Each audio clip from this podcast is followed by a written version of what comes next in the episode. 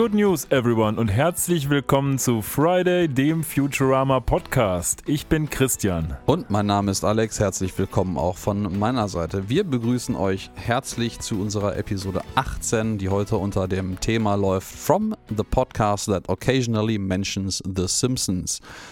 Und wir besprechen natürlich die 18. Episode von Futurama, das heißt Episode 5 von Staffel 2. Why Must I Be a Crustacean in Love? Oder auf Deutsch. Das merkwürdige Verhalten geschlechtsreifer Krustentiere zur Paarungszeit. Wahrscheinlich oh. der längste Titel auf Deutsch, den wir bei Futurama haben. That is a mouthful. Ja, ich muss auch sagen, in mein, meiner üblichen Template für meine Notizen ist die Sammlung dieser beiden Titel auf Englisch wie auf Deutsch auch das erste Mal in zwei Zeilen gerutscht. Das hat sonst immer wunderbar in diese kleine Tabelle gepasst.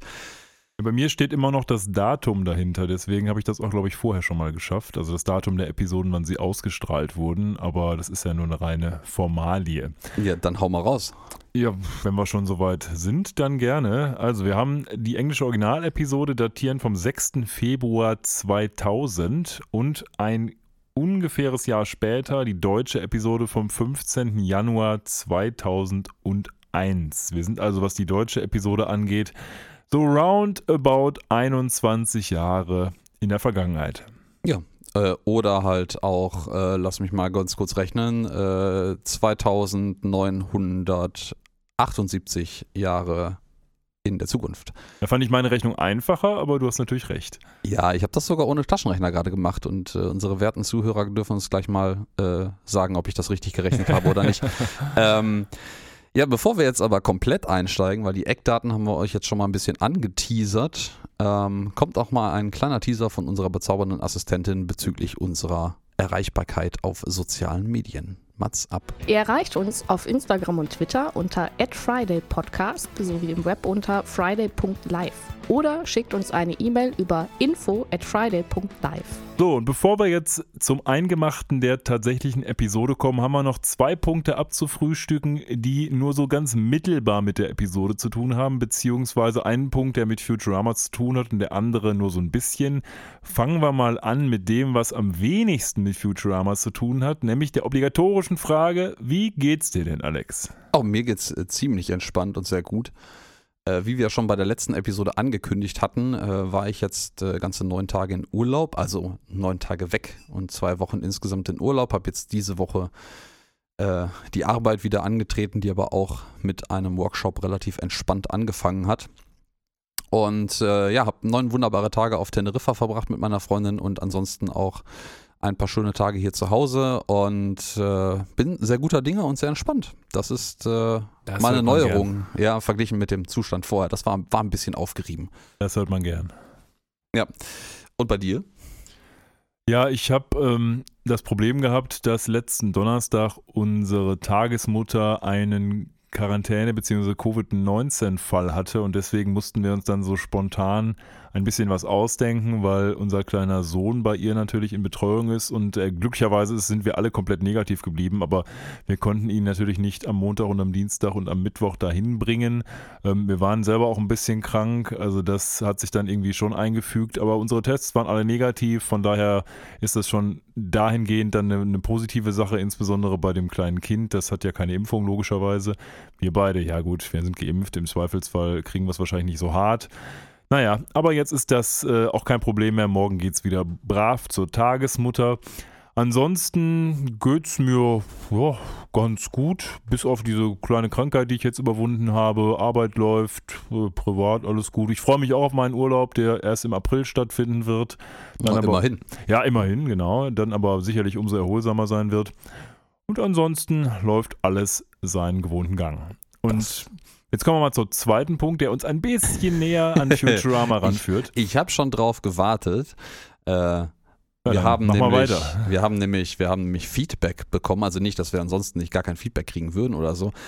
Aber äh, einer unserer treuesten Zuhörer hat uns äh, auf zwei Dinge hingewiesen, nämlich erstens, dass wir beim letzten Mal äh, Conan O'Brien so als den Grandfather of äh, ähm, Talkshows äh, oder Late Night beziehungsweise ähm, betitelt haben. Und das stimmt eigentlich gar nicht so richtig. Das stimmt aus heutiger Perspektive. Aber damals, als die Episoden und die Anspielungen konzipiert worden sind für Futurama, ähm, war der ja noch gar nicht so lange im Business. Der ist nämlich erst seit 93 tatsächlich äh, Late Night Master gewesen. Und das war also nicht ganz so korrekt, ihn da so hoch zu loben. Richtig. Und äh, ja, das zweite, da kannst du vielleicht besser eingreifen. Ja, kann ich machen, obwohl ich jetzt auch nicht hyperqualifiziert dafür bin. Es ging um Frank Welker, wo du ja gesagt hast, dass der Nibbler, glaube ich, spricht und andere wunderbare Tiere, ne? Äh, genau, der hat äh, Nibbler gespräch, äh, gesprochen und ich glaube, der Aufhänger letztes Mal war, dass er den, den Papageien, den Parrot gesprochen hat, der äh, zunehmend nerviger äh, Stimmt. rumquäkt. Ja. Und wir haben auch hier den Hinweis bekommen, dass wir eine ganz prominente Rolle von Frank Welker nicht genannt haben, abgesehen von Nibbler und dem nervigen Papagei, nämlich Megatron aus Transformers, also den Chef der Decepticons. Ähm, das holen wir an dieser Stelle nach. Danke für den Hinweis, für beide Hinweise und an alle anderen. Wenn wir mal wieder Quatsch labern, dann schreibt uns einfach. Ihr kennt ja jetzt die Kanäle, dann werdet auch ihr hier prominent von uns gefeatured, wenn ihr uns mal wieder korrigiert habt. ja, an der Stelle natürlich auch eine äh, pseudonymisierte Nennung der jeweiligen Person, äh, nämlich ein Shoutout an den Mattemann, der uns äh, freundlicherweise auf diesen Umstand hingewiesen hat. Und äh, für den, glaube ich, äh, Christian in der Vergangenheit äh, auch das ein oder andere Mal Stimme und äh, oder musikalisches Talent geliehen hat, wenn ich da richtig in Erinnerung ähm, rufe. ich habe einige Rollen da gesprochen. Wenn ihr also Bock habt, meine tolle Stimme auch noch in anderer Funktion zu hören, dann schaut mal bei dem Mattemann rein. Ähm, vielleicht packen wir was in die Shownotes oder so, mal sehen. Ich glaube, auf YouTube maßgeblich findet man ihn, oder? Wo, wo ist er mittlerweile unterwegs? Instagram, YouTube, ich glaube die üblichen Kanäle. Genau, das, äh, das kriegt ihr, glaube ich, hin. Mathe-Mann sucht man danach. Ist cooles Zeugs. Genau, also jetzt geht's los mit Futurama allerdings und Futurama in der Episode, die wir jetzt haben. Und vorher müssen wir mal über ein paar Sachen reden, bevor wir in die Episode reinstarten, die mit dieser Episode zu tun haben. Das erste ist natürlich der Titel. Wo kommt der denn her, Alex? Ja, der äh, großartige Titel Why Must I Be a Crustacean in Love ist äh, eine Anspielung auf einen Song, nämlich von Dion and the Bellmans, A Teenager in Love. Das ist, glaube ich, im Original aus den 50ern, wenn ich gerade richtig informiert bin. Ist das nicht hier Why Must I Be a Teenager in Love? Ist Ja, ja, das? ja, genau. Das ist, äh, äh, das ist schon ein bisschen älter, als ich das selber auch vermutet hätte. 1958 lese ich hier auf 58, ja, bin ich mit den Unterlagen. 50er Jahren noch gerade eben richtig gelangen. Ja, ja. Ähm, und ja, das ist, das ist offensichtlich der, die Vorlage gewesen. Und äh, was ich mal, wo ich eine Lanze brechen muss für, wir haben ja sonst immer so fürchterlich über die deutschen Übersetzungen der Titel der Episoden abgelästert, weil die so vollkommen lieblos im, quasi im Geiste der alten Star Trek Episoden übersetzt worden sind oder halt nicht übersetzt worden sind. Und hier muss ich sagen, Hut ab. Also die Erwartungen sind natürlich relativ niedrig, aber ähm, man hat sich hier wirklich Mühe gegeben. Es heißt ja das seltsame Verhalten geschlechtsreifer Krustentiere zur Paarungszeit. Und der Titel passt auf der einen Seite wunderbar zu dem Geschehen, was äh, hier passieren wird. Aber auf der anderen Seite ist es auch eine Anspielung auf äh, den wunderbaren Film Das äh, seltsame Verhalten geschlechtsreifer Großstädter zur Paarungszeit aus dem Jahr 98. Muss ich auch sagen, also hier schelten wir die deutsche Übersetzung mal nicht. Ich finde das auch ganz gut, weil es eben zum einen passt inhaltlich und zum anderen eine Anspielung auch im Deutschen ist und weil sie sich hier so ein bisschen emanzipiert haben von dem, was sie sonst gemacht haben, nämlich irgendwie zu versuchen, das entweder wörtlich zu übersetzen oder irgendwie diese, ja, eigentlich völlig ohne Sinn und Verstand zu handeln. Also das ist äh, gut geworden. Herzlichen Glückwunsch dazu an die deutsche Redaktion von damals. Ja, warte, das gibt einen Slow Clap. Oh, you're slow.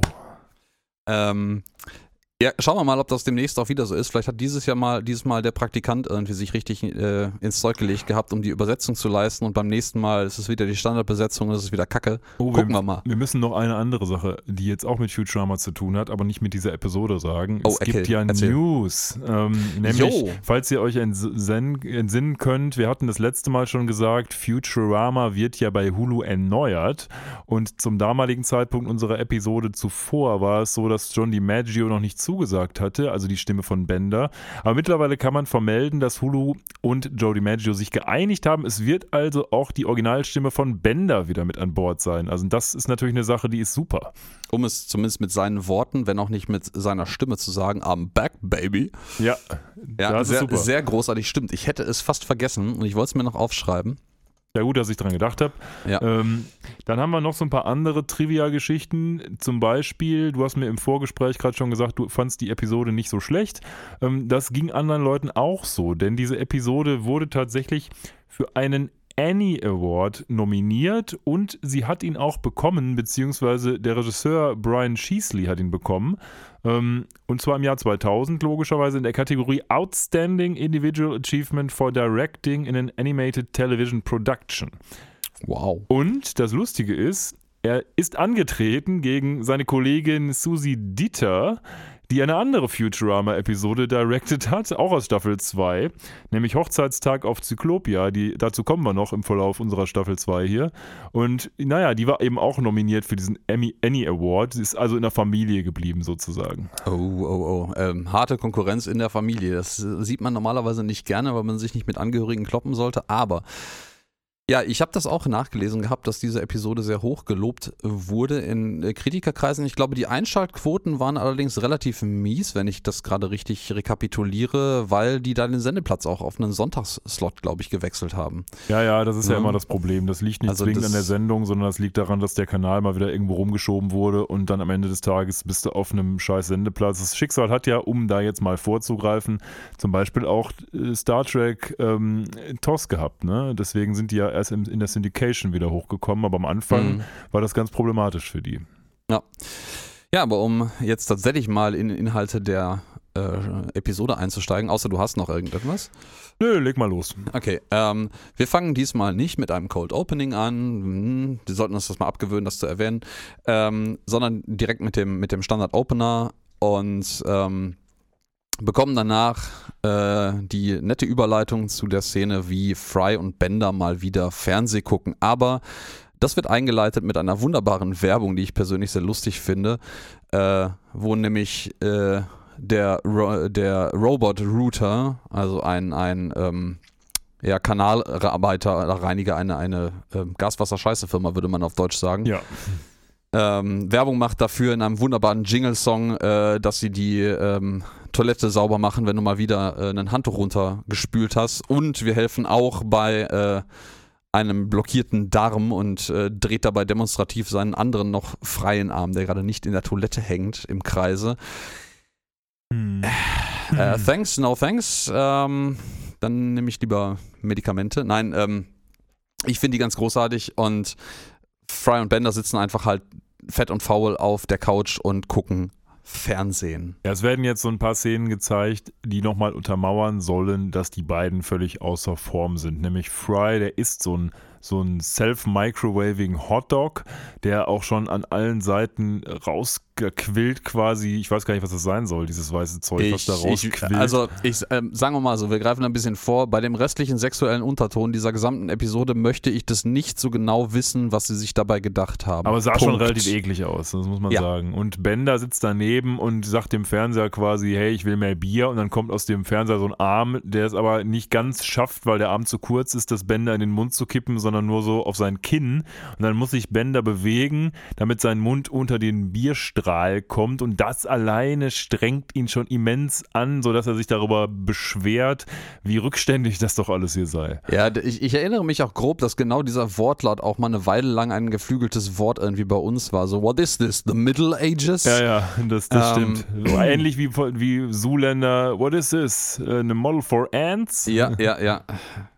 A Center for Ants? Ja, long story short, die beiden werden als faule Fettsäcke dargestellt und im Kontrast dazu kommen jetzt Lila und Amy in die Szene, die schon Sportklamotten tragen und denen quasi sagen, hey, guckt euch mal an, ihr dicken Fettsäcke, fiese Fettsäcke, wir müssen mal Sport machen, also kommt ihr jetzt mal schön mit ins Gym.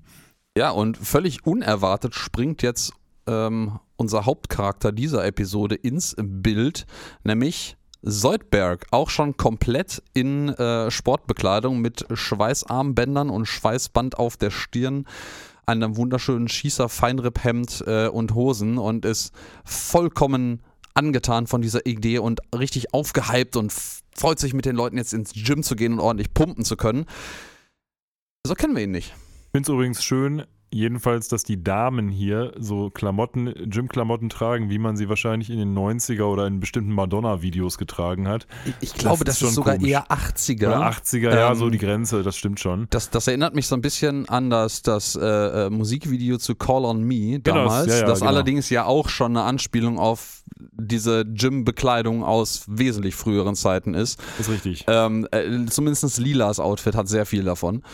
Ja, ja, das, das stimmt, aber alle Outfits, auch die wir gleich sehen werden im Gym. Also man geht dann quasi ins Gym, weil auch eben Soldberg sehr, sehr dafür ist, da mal hinzugehen. Und der ist, der ist schon richtig aktiv, der ist unglaublich seductive und, und, und aufgehypt und lustig und ja, was man von ihm ja gar nicht kennt, denn Nee. sonst ist der immer so ein bisschen der Trauerklos, sag ich mal, aber jetzt ist er quasi derjenige, der die ganze Meute da anführt quasi. Ja, und naja, die Motivation der drei dann mittlerweile Sportbegeisterten lässt dann Fry und Bender doch mitreißen und äh, man äh, geht zum Gym, äh, nämlich das Dum Dumbbell Gym heißt es, glaube ich, irgendwie sowas um den Dreh. Ja, ja. Und äh, ich finde schon New schön, York. dass das schon der erste Gag und es wird noch ein paar mehr davon geben, ist hier, dass im Fenster natürlich steht, wo im Fenster des, des Fitnessstudios natürlich gut gebaute Leute gerade am Trainieren sind auf, äh, auf diversen Geräten, steht, dass es jetzt neu auch ähm, fensterlose Trainingsräume für hässliche Mitglieder Ja, gibt. ja. Ja. Wobei ich jetzt sagen muss, die Leute, die da trainieren, sehen jetzt auch nicht so aus, als wären sie extra dafür gezeichnet, totale Bodybuilder zu sein. Nee, aber zumindest die Modelle, die jetzt ganz am Anfang an meinem Fenster stehen.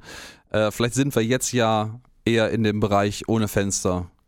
Ja, das kann sein. Ich finde sowieso, dass dieses Gym eigentlich quasi aussieht wie die Gyms heute. Nur halt mit ein bisschen anders, anderen Farben und ein bisschen mehr wie die Jetsons. Aber ansonsten sieht das, äh, auch die Geräte sind quasi eins zu eins die Geräte, die man heutzutage im Gym trifft, ne? Ich glaube auch, da hat sich auch nicht so übermäßig viel getan. Ähm, ich weiß gar nicht so genau, weil ich damals noch nicht so wirklich dafür äh, begeisterungsfähig war, ob irgendwie Ende der 90er, Anfang der 2000er irgendwie Gyms hierzulande schon ein großes Ding waren. Ich glaube, es gab es schon, aber es ist nicht so ein Zeit so der 20 Euro McFit Gyms war damals noch nicht angebrochen, behaupte ich mal, aber pff, keine ja Ahnung. das, davon hatte ich damals noch wirklich noch überhaupt keine Ahnung oder Interesse dran. Ähm, was ich schön finde, ist, dass direkt jetzt zu Anfang mit quasi einem Donnerschlag der Ton für diverse andere Anspielungen und dreckige Witze in dieser gesamten Episode gesetzt wird. Ich weiß nicht, ob er dir aufgefallen ist. Kegel-Sizer. Ja, es gibt ja nämlich den Kegel Sizer. Das ist ein Trainingsgerät, auf dem offensichtlich eine Dame sitzt mit dem Gesicht zu uns und dahinter ist ein beeindruckender Stack von Gewichten, von dem sich doch so die Hälfte in einer gewissen Geschwindigkeit auf und ab bewegt. Und äh, du weißt du, was Kegel Exercises sind? Nicht wirklich. Das sind Beckenbodenübungen, um die Beckenbodenmuskulatur Ah, okay. zu stabilisieren, trainieren für besseren Sex. Ja, oder auch für Und- Schwangerschaft, das ist oder nach Ja, auch für Schwangerschaft oder sowas, aber man kann sich jetzt denken, womit die Dame die Gewichte hochzieht. Ah, okay. So, So sieht sie auch aus, ne? Ja. Sie guckt auch sehr angestrengt bei jeder Wiederholung, ja. Aber Ja, danach kommt ein Typ, der sich von einem Boxsack mit Armen boxen lässt. Also wir haben hier quasi einen menschlichen Boxsack, der von einem Roboter-Boxsack mit Armen geboxt wird. ja, solche Umkehrungen haben wir ja ganz gerne mal. Ja, ja, genau. Ja, ich finde das sehr schön. Ich weiß nicht genau, was das trainieren soll. Das- Bauchmuskeln. Das, äh, pff, ja. oder ja. Einsteckfähigkeiten oder sowas. Ja, wie wir gleich um vorzugreifen erfahren werden, gibt es ja offensichtlich auch Genetic Engineering schon längst im Jahr 3000, was irgendwie öffentlich üblich ist. Dementsprechend, vielleicht ist das irgendwas Genetic Engineertes, was irgendwie funktioniert Da müssen Kerl. wir gleich noch kurz mal drüber sprechen, was Genetic Engineering, aber ja. Ja, natürlich müssen wir darüber reden. Und äh, ja, die ähm, Leute sind jetzt angekommen und äh, Amy meint, wir gehen direkt erstmal in die Sauna. Ich frage mich ehrlicherweise, gehen, die gerade am Anfang ihrer Trainingssession in die Sauna oder sind die alle schon fertig? Weil zumindest Fry hat noch seine ganz normalen Klamotten an an diesem Punkt. Ja, also sie gaukelt uns ja vor die Episode, dass die gerade reingegangen Ja, sind. ja, genau. Und ähm, ja, Soldberg sagt aber, ne, pff, boah, also Krustentiere mögen echt keinen Dampf. Haha, Fun, äh, fun Ja, Pun. ja. Ähm, und ich äh, mache jetzt einen Workout mit dem Nautilus und dann kommt so ein riesiger Nautilus an als cooler Basketballer und, und Yo, yo, yo, Dr. Z, yo, yo, yo? Dr. Z, pass on the rock, ja, und Ja. fallen direkt irgendwie in Slang und, und Und spielen Basketball. spielen Basketball. Mhm. Was ich lustig finde, ähm, fand ich wieder in einer unserer fremdsprachlichen Übersetzungen ähm, äh, der, der Wikipedia-Seiten über diese äh, Episode als einzige Quelle. Äh, Nautilus Incorporated ist eine Firma, die äh, Fitnessstudio-Geräte herstellt. Ah, okay. Deswegen, wenn Soldbeck geht quasi mit der Personifizierung eines Fitnessgeräteherstellers trainieren. kenne die Nautilus nur noch als Schiff aus diesem äh, grottig schlechten Film ähm, Die Liga der außergewöhnlichen Gentlemen. Stimmt, was ja wiederum eine Anspielung oder Mashup ist aus äh, 10.000 Meilen unter dem Meer. Genau. Ja, so und ja, die zumindest alle bis auf Bender gehen jetzt auch fleißig in die Sauna. Kann man sich jetzt Fragen stellen, warum Bender nicht in der Sauna was zu suchen hat. Das ist vielleicht Roboter und warm und so nicht so gut. Und ähm, da wir direkt den nächsten Klopper und tatsächlich auch ähm, Standard, die Stand, eine standardsetzende Szene für Futurama an dieser Stelle. Weil äh, man sieht nämlich jetzt Amy, Lila und Fry, wie sie komplett nackt, äh, so wie wer auch immer sie schuf, in der Sauna sitzen. Ja. Und also Fry sitzt und Amy und äh, Lila Liegen. äh, liegen. Des Anstands halber. Und das Schöne ist, ähm, wie die Kommentatoren wunderbar erwähnen, diese Szene ist quasi der Ich darf-Schein für alle zukünftigen Nudity oder sonst was äh, Szenen, die irgendwas mit solchen, solchen Sachen zu tun haben, weil die Zensur das damals hat durchgehen lassen und jedes Mal, wenn die Zensur in folgenden Episoden Nudity angemakelt hat, haben sie ihnen diese Episode gezeigt und ihnen unter Augen, unter, unter der Nase gerieben, dass sie das ja auch durch, haben durchgehen lassen und dann war das okay. Ja, wobei ich Hm? diese Szene jetzt auch ja nicht so schlimm finde. Also ich meine, bei Nee, man aber hat für ja eine Animationsserie Ende der 90er, Anfang der 2000er war das vielleicht ein bisschen anders gelagert. Ja, Die ist das- ja auch das nicht ab bestimmt. 18 freigegeben. Gerade äh, denke Amerika, ja? Ja, nee, ist völlig richtig. Nur, ähm, also ich denke mal, dass Frauen- und Männer-Nacktheit sowieso immer anders bewertet wurde in den Filmen und Serien. Und wir sehen ja hier jetzt nicht wirklich viel. Ich meine, die liegen auf dem Bauch, äh, auch so, dass man quasi nichts an Geschlechtsmerkmalen sieht. Das ist schon okay, denke ich. Heutzutage wird da keiner mehr nach krähen. Damals mag das Nö. vielleicht noch ein Ding gewesen sein. Nö, Ja, Wenn ich mir heutige Animationsserien auf Netflix oder sowas angucke, denke ich mir so, Alter, was habt ihr geraucht? ja die aber teilweise auch ab, ab, ab 18 sind, ne? Also. Das stimmt auch wieder, ja. Ja, und da haben wir jetzt, du wolltest wegen Genetic Engineering eingreifen, also dementsprechend Genau. überlasse ich dir jetzt den Vortritt, was diese Anspielung angeht. Ähm, Oder? Ja, es ist ja Referenz. jetzt folgendermaßen. Also Fry hat sich ja quasi im Ladies Room verirrt. Obwohl er, Fry ist ja sowieso schon jetzt ein bisschen, der ist auch die ganze Zeit sexuell aufgeladen, diese Episode, muss man mal sagen. Ähm, aber das zeigt sich schon hier. Er hat sich also Mhm. mit in den Ladies Room geschlichen und dann sagt er so, haha, Ladies, la la la. Und die sagen ihm quasi, naja, nachdem sie auf sein Ding geguckt haben, boah, in den, ich, wir sind froh, dass es jetzt mittlerweile Genetic Engineering gibt und wie haben die Frauen von damals das überhaupt ausgehalten?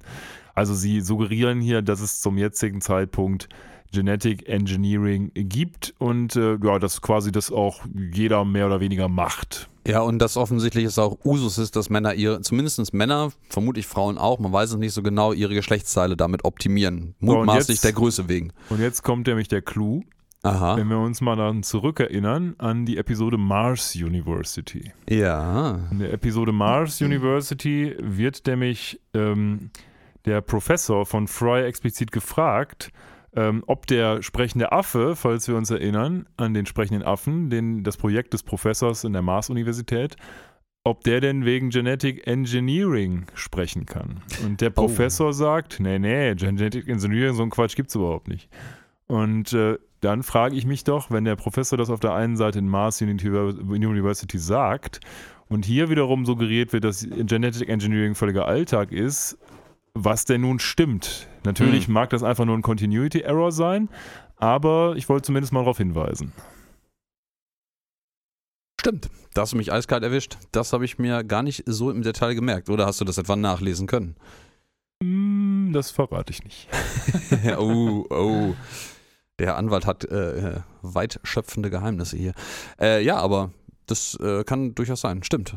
Aber ja. Gut, offensichtlich Ich- ist es, vielleicht wird es auch nur in manchen Bereichen, nämlich in den wichtigen, nämlich was die Penisgröße angeht, benutzt. Ja, vielleicht. Äh, ich finde es im Übrigen auch lustig, dass äh, Fry sich hier äh, ähm, freut, dass es äh, Co-Ed Steam Rooms gibt, also äh, ähm, gemischtgeschlechtliche Saunaräume oder ist es wahrscheinlich eher eine Art Dampfsauna? Er glaubt das ja auch nur, ne? Ja, er glaubt das auch nur, was aber suggerieren würde, dass es zu seiner Zeit noch nicht üblich ist. Und wie ich ja auch feststellen durfte, Saunakultur unterscheidet sich sehr stark äh, zwischen Ländern. Man äh, denkt ja immer auch so, die Finnen sind da Wegbereiter, sind sie natürlich, glaube ich, auch so als maßgebliches Land, das Vermutlich. bekannt ist für Saunen und wahrscheinlich auch die Erfinder waren. Aber Ähm, dieses Konzept von öffentlichen gleichgeschlechtlichen, äh, nicht gleichgeschlechtlichen, gemischtgeschlechtlichen äh, Saunen ist offensichtlich eher dem der deutschen Saunakultur eigen als der finnischen, weil wie ich mir habe aus vertrauenswürdiger Quelle sagen lassen, das ist in Finnland für öffentliche Saunen nicht üblich. Ja, das kann ja durchaus sein. Und ich würde mutmaßen, dass das dementsprechend auch bei den Amerikanern nicht üblich ist. Ja, ich würde das, ich will den Amerikanern nicht Unrecht tun, aber ich würde sagen, da würde ich zustimmen, weil im, im Zweifel ist es eher etwas prüder da, ja. Ja, und natürlich hat Fry sich vertan und ist eigentlich in der Frauensauna. So, machen wir es kurz. Genau. Ähm, ja, draußen. und das war jetzt kein Peniswitz. Nein. Draußen sehen wir dann erst noch so ein paar Gags, aber am Ende des Tages geht es darum, was mit Soldberg passiert. Soldberg geht Bankdrücken. Nachdem Fry wunderbar vorgelegt hat und noch ein kleiner Gag eingebaut wird, dass man in dem Raum offensichtlich die Gravitation hoch und runter drehen kann und Fry natürlich cheatet, äh, hilft Soldberg ihm heldenmütig aus. Also eigentlich hat er nur Bock, richtig hart zu pumpen und legt sich dahin und stemmt immer mehr Gewichte und mehr Gewichte, mehr Gewichte.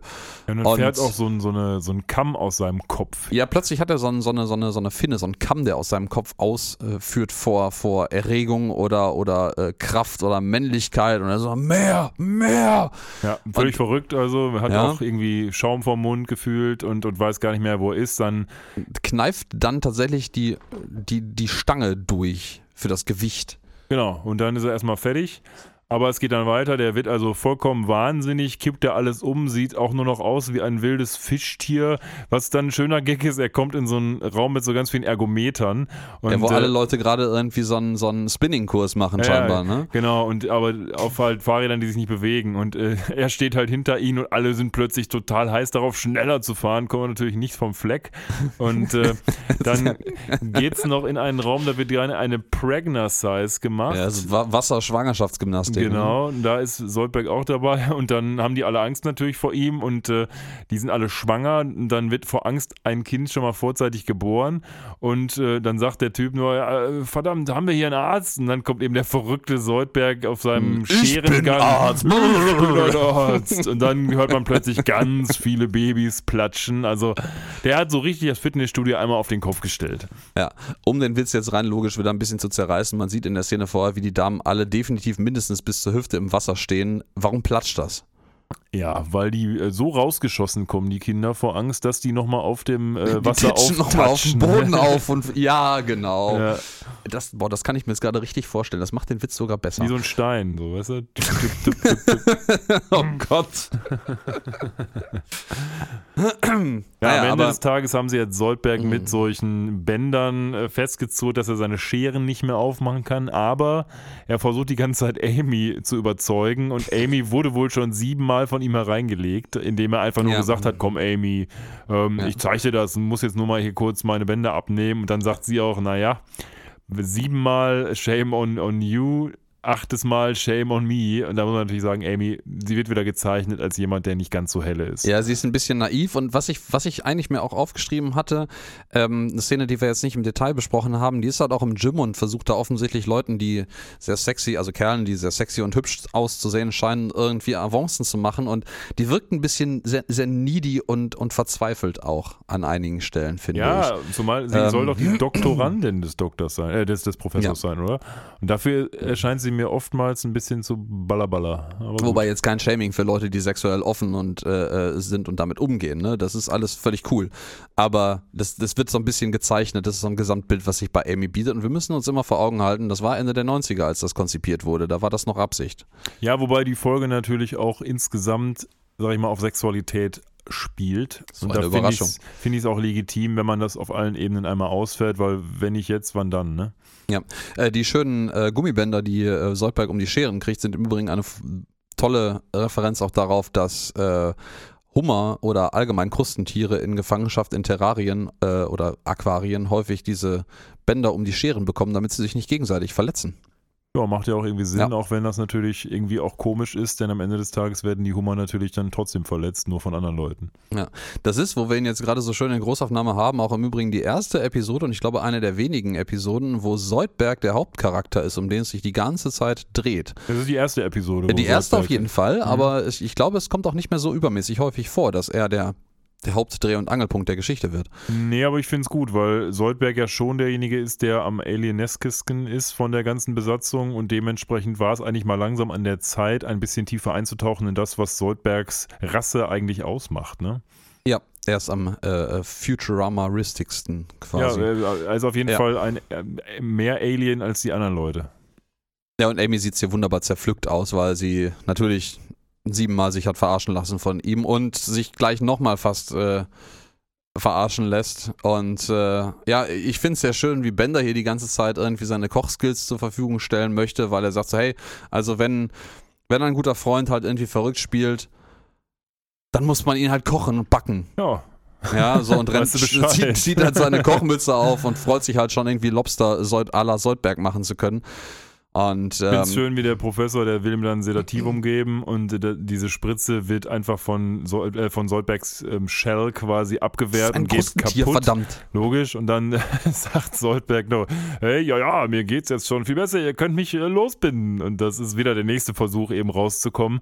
Man sieht einfach Ja, und Amy Soldberg. will es tatsächlich machen. Genau, und sie äh, Bender machen? wieder Moron. Ja? Soldberg hat also den absoluten Fluchtreflex und das wird dann auch offenbar, warum, als der Professor ihn ein bisschen examiniert und sich anguckt, wo das Problem ist, wenngleich ich mich frage, wie er das rausfindet, indem er da einfach eine Sekunde lang mit seinem Stethoskop auf ihm rumfummelt.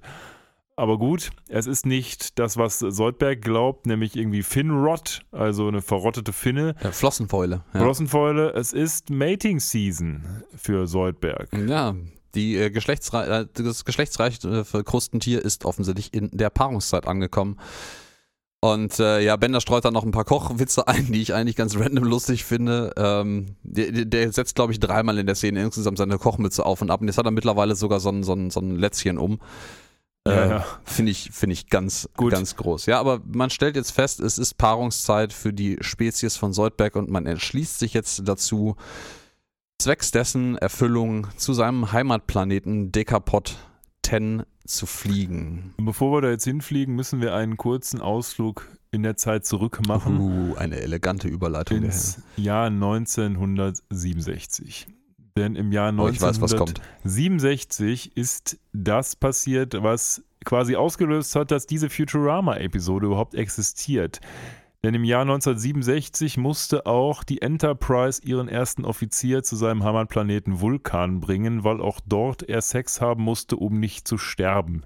Es ist die Rede von Herrn Mr. Spock und äh, der Folge Amok Time aus der Original Star Trek Series ähm, mit Kirk, Pille und Spock, wo eben ja dieses Leben oder sagen wir die Sexualität der Vulkanier zum ersten Mal etabliert wurde und wo sich diese Folge hier extrem viele Anleihen von nimmt.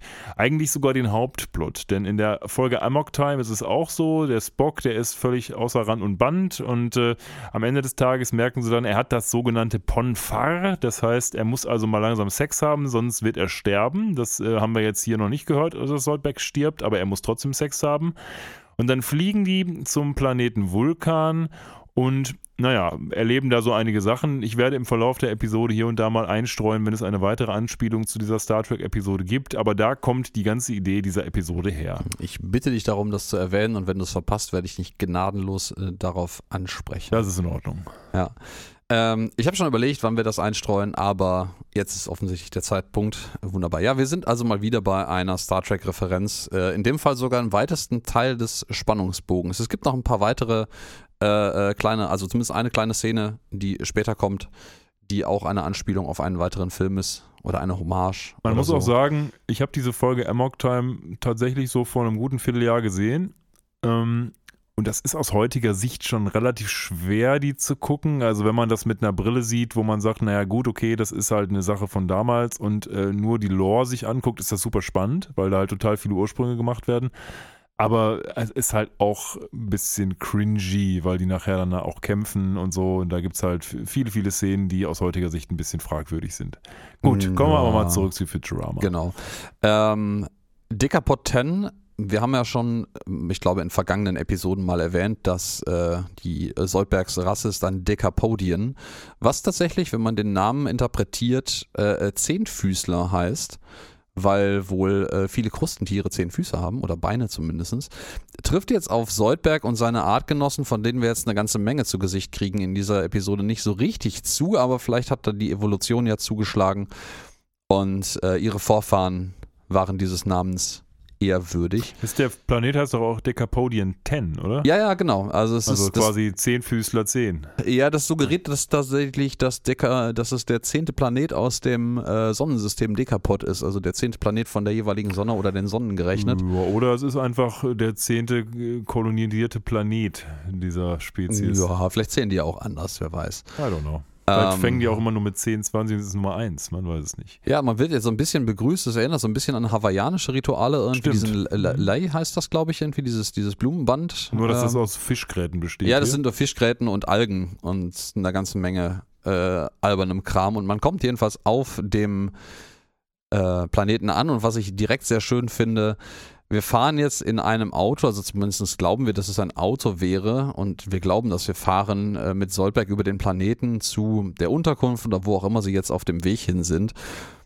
Und meine immer wieder gerne angesprochene äh, äh, These wiederholt sich hier. Dinge, die in der normalen Welt Ra äh, Räder haben oder irgendwas, was sich dreht, haben hier keine Räder, weil dieses Auto hat nämlich passend zum Planeten und seinen Bewohnern Krabbenbeine und läuft faktisch. Ja, überhaupt sieht es auf diesem ja. ganzen Planeten so aus, als hätte man aus der Ariel-Unterwasserwelt das Wasser abgelassen und der Rest ist da geblieben, weil das sind alles so, die sehen aus wie so Sandhäuschen und überall sind so ja, so Algenbäume. Das sieht aus, als wäre es eigentlich unter dem Meer, nur gibt es halt kein Meer. Das sieht, ich finde, dass äh, mir persönlich kommt da noch eine andere Analogie, die wird später nochmal viel äh, offensichtlicher. Es sieht eher aus wie ein Aquarium, was jemand eingerichtet hat, der zwar Einzelbestandteile von Unterwasserstrukturen äh, kennt, aber keine Ahnung hat, wie es eigentlich unter Wasser aussieht. Ja, oder so. Äh, völlig richtig. Sie besuchen dann mit diesem schönen Krabbenauto Soldbergs Heimatteich, wo er mal eine kleine Larve war. Und dort finden sie Winnie, einen kleinen Minikrebs, der irgendwie da mit Soldberg zusammen gelebt hat. Und da muss ich mich fragen, wieso ist denn Winnie, also Soldberg nimmt den halt in der Hand und isst ihn und sagt, haha, wer lacht jetzt zuletzt, Winnie? Und was ist denn mit Winnie passiert? Wieso ist Soldberg denn so riesig geworden und Winnie nicht? Ich habe keine Ahnung. Vielleicht können das äh, die biologiebewandten Personen hier aus unserer Zuhörerschaft erklären. Ich habe weiß nicht, ob das nicht auch eine erneute Anspielung auf irgendeine Lebensart von Krebsen ist oder ob das einfach nur ein dummer Witz ist, den man sich hat einfallen lassen, der überhaupt keinen Background hat. Ja, ich denke, ich es ist zweiteres. Bin ich irgendwie nur drüber gestolpert, weil es auf den ersten Blick keinen Sinn macht. Vielleicht sind es auch einfach nur zwei verschiedene Arten von Lebewesen und Soldberg war halt damals klein und ist jetzt groß und der andere halt nicht. Ja, irgendwie sowas, das äh, wird schon sein. Wir werden, kriegen jetzt auch direkt einmal ganz kurz zu Gesicht, das, was du vorhin schon mit der Referenz auf Star Trek erwähnt, äh, erwähnt hast.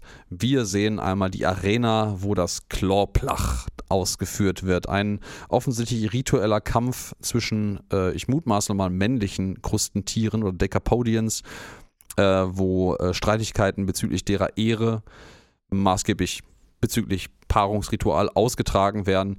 Und diese Arena ist äh, inspiriert von äh, der Arena aus Spartacus. Ja, in der Tat. Und ich finde übrigens, dass dieser Name Chlorplach eher klingonisch sich anhört. Ja, ja, ja, ja. Als jetzt irgendwie vulkanisch oder dekapodianisch.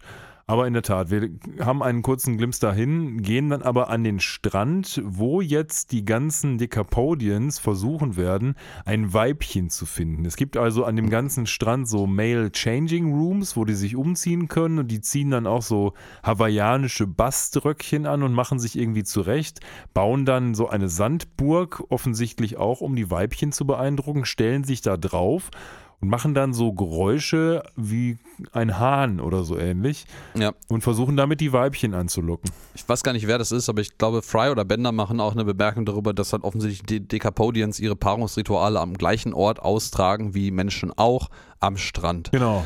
Ähm, und jetzt äh, beginnt auch eine lange Reihe von belustigender Bemerkungen, die Bender die ganze Zeit macht, weil er sich die ganze Zeit einfach um dieses absurde Paarungsverhalten lustig macht. Er aber auch durchblicken lässt, dass er das beim Menschen genauso absurd findet, was da passiert.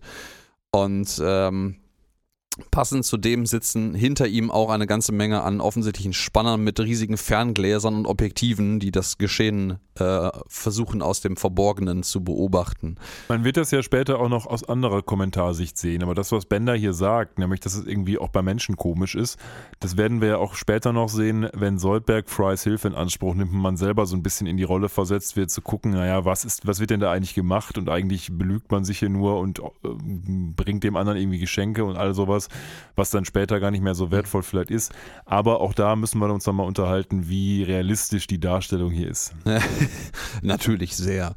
Ähm, ja, aber Soldberg ist leider mit seinem Paarungsritus äh, äh, oder seiner, seiner Umwerbung nicht sonderlich erfolgreich. Die Sonne geht irgendwann unter und man sieht eine, eine schöne Einstellung entlang des Strandes, wie alle anderen männlichen Teilhaber dieses Ritus ihr Weibchen gefunden haben und fröhlich am Rummachen sind. Und äh, ja, Soldberg gackert da so ein bisschen wie so ein abgehalfterter, kaputter Hahn weiterhin auf seinem Sandhügel herum und ist alleine. Da kann ihm einem ein bisschen leid tun. Wir müssen allerdings noch anfügen, dass zuvor er eine Abfuhr bekommen hat, von nämlich von der Frau, die jetzt das Subjekt seiner Begierde für den Rest der Episode sein wird, nämlich Edna. Und Edna ist offensichtlich jemand, mit dem Soldberg zur Schule gegangen ist und die läuft da auch rum und Soldberg versucht sie auch zu bezirzen, aber sie hat keine Lust, weil eben ähm, ja, besagte Edna eben andere Ansprüche hat und offensichtlich auch das Weibchen mit den meisten Eiern ist, so wie sie sagt. Und, äh ja, also sie hat sehr hohe Ansprüche. Also sie, sie ähm, weiß, was sie, zu, was, was sie liefern kann und sucht im, im Umkehrschluss einen Partner, der ihr ebenbürtig ist und ihrer Einschätzung nach ist Soldberg das definitiv nicht. Das lässt sie auch sehr klar wissen, auch wenn er Doktor ist, aber sie sagt ihm quasi, hey, sorry, ich, du bist halt inferior irgendwie und deswegen lass mal sein und gibt ihm quasi einen Korb äh, finde das schön, dass sie ihm das. Ich glaube, die Kommentatoren machen sich auch darüber lustig, über das Trope, dass die Frauen immer sehr, sehr offene Absagen an die Kerle irgendwie bringen. äh, ist, keine Ahnung. Ähm, ja. ja, aber das hinterlässt Soldberg in einer hübschen Sonnenuntergangseinstellung ziemlich zerstört zurück und äh, man ist jetzt zurück im ähm, Planet Express Schiff, äh, in dem die offensichtlich nächtigen auf der Insel, äh, ja. auf dem Planeten. Entschuldigung, es ist ja keine Insel. Ich bin auch bei Urlaub. Ja, ähm, oder sieht halt auch so ein bisschen inselhaft aus, das Ganze. Ja, ja, genau. Und äh, er ist da ziemlich niedergeschmettert, er demonstriert Lila so ein bisschen, dass, dass, er, dass er ja gar nicht so stark stinkt wie alle anderen und drückt sie herzlich an seine, seine Stinkdrüse und sie ist nicht begeistert davon.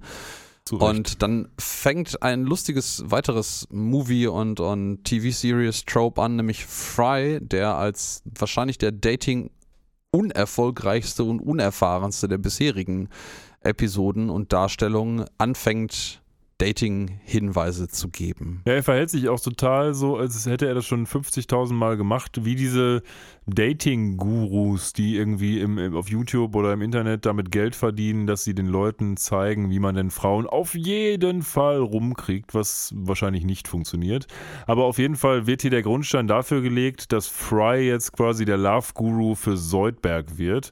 Denn er versucht da bei Lila was, sagt ja auch, ja, guck mir in die Augen und die, ich weiß gar nicht, was er konkret sagt, aber auf jeden Fall ist seine Kernbotschaft, naja, du musst einfach nur ein bisschen lügen und die davor gaukeln, dass du irgendwie Interesse hast und Liebe verspürst. Und äh, dann sagt Soldberg auch, oh, dieses, dieses Konzept Liebe, das äh, finde ich spannend. Du musst mir unbedingt beibringen, wie man das vorgaukeln kann. Ja, stimmt. Es geht, es geht ja tatsächlich hier äh, in, der, in der Anleitung und das, was, was äh, Soldberg an Absicht hat, eigentlich auch gar nicht um Liebe oder längerfristige Partnerschaften, sondern einfach nur, er will einfach am nächsten Tag ficken. Ja, und das ist auch etwas, was ja Soldberg auch selber sagt, dass er es gar nicht so sehr um Liebe geht, weil es wird, glaube ich, im Rest der Episode. auch nicht. Genau, im Rest der Episode gesagt, dass er gar nicht weiß, was das so richtig ist, weil er ist ja dann später überrascht. Er hat einfach nur diesen Urinstinkt, ich möchte mich jetzt paaren, so wie das halt standardmäßig irgendwelche Tiere auch haben. Wir stellen nachher fest, warum das tatsächlich sogar Sinn macht, dass er davon keine Ahnung hat bisher. Ja. Aber das weiß er lustigerweise selber ja noch nicht. Richtig. Aber wir greifen vor. Ähm, kleiner Einwurf, an dieser Stelle wird jetzt das erste Mal auch äh, ein, ein offensichtlich von Lila sehr hochgehaltener Ex-Freund, nämlich Sean, erwähnt, weil äh, Fry nämlich versucht, seine Seduction Arts an ihr zu äh, testen und erzählt ihr halt ein bisschen was und schaut ihr in die Augen und, und äh, äh, du bist total toll und du hast hübsche Augen. Ich weiß gar nicht genau, was er sagt.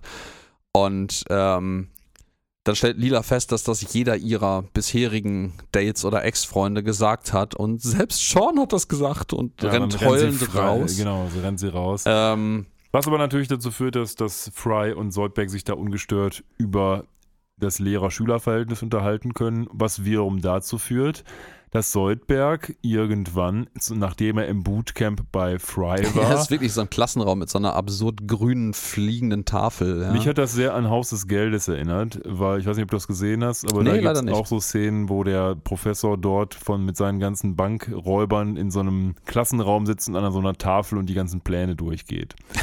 nee, die Serie habe ich tatsächlich nicht gesehen. Da sollte ich mir vielleicht mal reinziehen. Ist soll, soll ganz sein. okay, würde ich sagen. Ja. Und Naja, das Ganze führt dazu, Ja. dass Fry, der Larvenmeister, wie er selber sagt, dann ähm, Soldberg dazu bringt, dass er so einen ja, kleinen Tintenfisch an Ednas Fenster wirft. Also Und quasi das, das, das äh, Teenager-Movie-Äquivalent zu einem kleinen Steinchen, um Aufmerksamkeit zu erhaschen, um genau. der, die Liebende heimlich über das Balkonfenster zu bezirzen, weil man halt die Eltern nicht wach machen darf. Und dann beginnt ein Dialog, wo Fry unter einem Stein sitzt und Soldberg immer quasi sagt, was er Edna, die jetzt aus dem ähm, Fenster lugt, sagen soll, weil äh, Fryer ja der Larvenmeister ist und er da, der Soldberg eben Anleitung für braucht. Ja, und das ist unsere weitere Hommage, diese Szene, an einen anderen äh, einen Film, beziehungsweise ich glaube ein französisches Theaterstück ist es sogar, nämlich äh, Cyrano de Bergerac. Ich spreche das mit Sicherheit vollkommen falsch und unfassbar deutsch aus. Ähm, Ja. Das ist relativ alt, das ist von acht- 1800 und äh, aber da gibt es eine ähnliche Szene offensichtlich, wo jemand aus den Büschen heraus einem äh, unglücklichen äh, Verliebten versucht zu diktieren, was er seiner Liebsten am Fenster zuflüstern soll. Und äh, ja, sehr schön. Also es, es klappt irgendwie. So. Sie Ja. begeistert ihn halt dafür und äh, er, er begeistert sie für sich, so ein bisschen zumindest. Und ähm, es führt zumindest dazu, dass die beiden auf ein Date ins äh, Restaurant gehen. Ich muss jetzt hier mal noch eine Lanze brechen, beziehungsweise eine Lanze, ja, wie ist das Gegenteil? Ich weiß es nicht, aber auf jeden Fall ist Äh, das Frauenbild, Eine Lanze hier ins Herz stoßen? Keine Ahnung. Ja, ich muss, ich muss den Autoren eine Lanze ins, in ihr nicht feministisches Herz stoßen. Denn ich finde die Darstellung der Edna hier ein bisschen problematisch. Ähm, denn es wird ja quasi gesagt, naja, hört jetzt zu, ich meine, es ist eine Comedy-Serie, keine Frage. Aber Es ist eine Comedy-Serie von Ende der 90er. ja, ja, aber ja, Mhm. trotzdem. Aber Kontext ist richtig, wichtig. richtig, aber gleichwohl, man muss es ja auch heute mal bewerten. Ähm, Edna wird hier als jemand dargestellt, der quasi labert, labert, labert. Und der Mann muss sagen, aha, aha, aha, dann ist alles super. Also so eine Ja, den Mann- patriarchatisch, patriarchalische Geschichte, die irgendwie eigentlich ja auch damals schon überhaupt nicht stattgefunden hat. Und Edna erzählt ja auch wirklich Quatsch. Also die, ja, ich habe mir heute Morgen die Zähne geputzt und dann habe ich ein äh, Telefonat geführt und dann bin ich einmal um den Block gelaufen. Und es wird ja so dargestellt, als wenn sie einfach nur noch nie gesehen oder gehört hätte, dass irgendjemand ihr irgendwie zugehört hätte und dass jetzt plötzlich Mhm. was ganz Neues ist. Also dieses, das finde ich etwas problematisch hier an dieser Stelle tatsächlich. Ja, das ist halt, das ist halt so die, die total chauvinistische Vorstellung von einer Frau, die halt das hübsche Dummchen in der Ecke ist, das repräsentativ hübsch ist, aber ansonsten halt nur Unsinn zu erzählen hat und wofür der Mann sich halt eigentlich auch gar nicht interessiert. Das ist schon ziemlich rückständig. Ich glaube, dass du hast recht, das ist auch für Ende der 90er Jahre rückständig. Und natürlich sollte man das im Licht der heutigen Gesellschaft auch bewerten äh, und in, ja, im Kontext der heutigen Gesellschaft bewerten und das ist halt Unsinn. Das würde, Ja. also das würde ohne ein gewaltiges Augenzwinkern dabei heute hoffentlich niemand mehr machen. Ich meine, Es zwinkert schon ordentlich mit den Augen, was sie da tun. Eben, aber es ist eine Comedy-Serie, das darf man halt nicht vergessen. Natürlich kann man immer den, den, die Karte ziehen, dass man sagt, naja, wir haben das hier absichtlich überspitzt, aber ich fand trotzdem, dass man da so ein, zwei Worte mal verlieren muss, weil es eben hier doch schon sehr, sehr, sehr auffällig ist, in welche Richtung sie das spielen. ja, auch dass Soldberg noch sagt, so zu, zu Fry so völlig hilflos sagt, so guck dir das an, die hält die Klappe nicht, die hört einfach nicht auf zu Ja, reden. Eben. Ähm, ist schon sehr, sehr, sehr klischeehaft.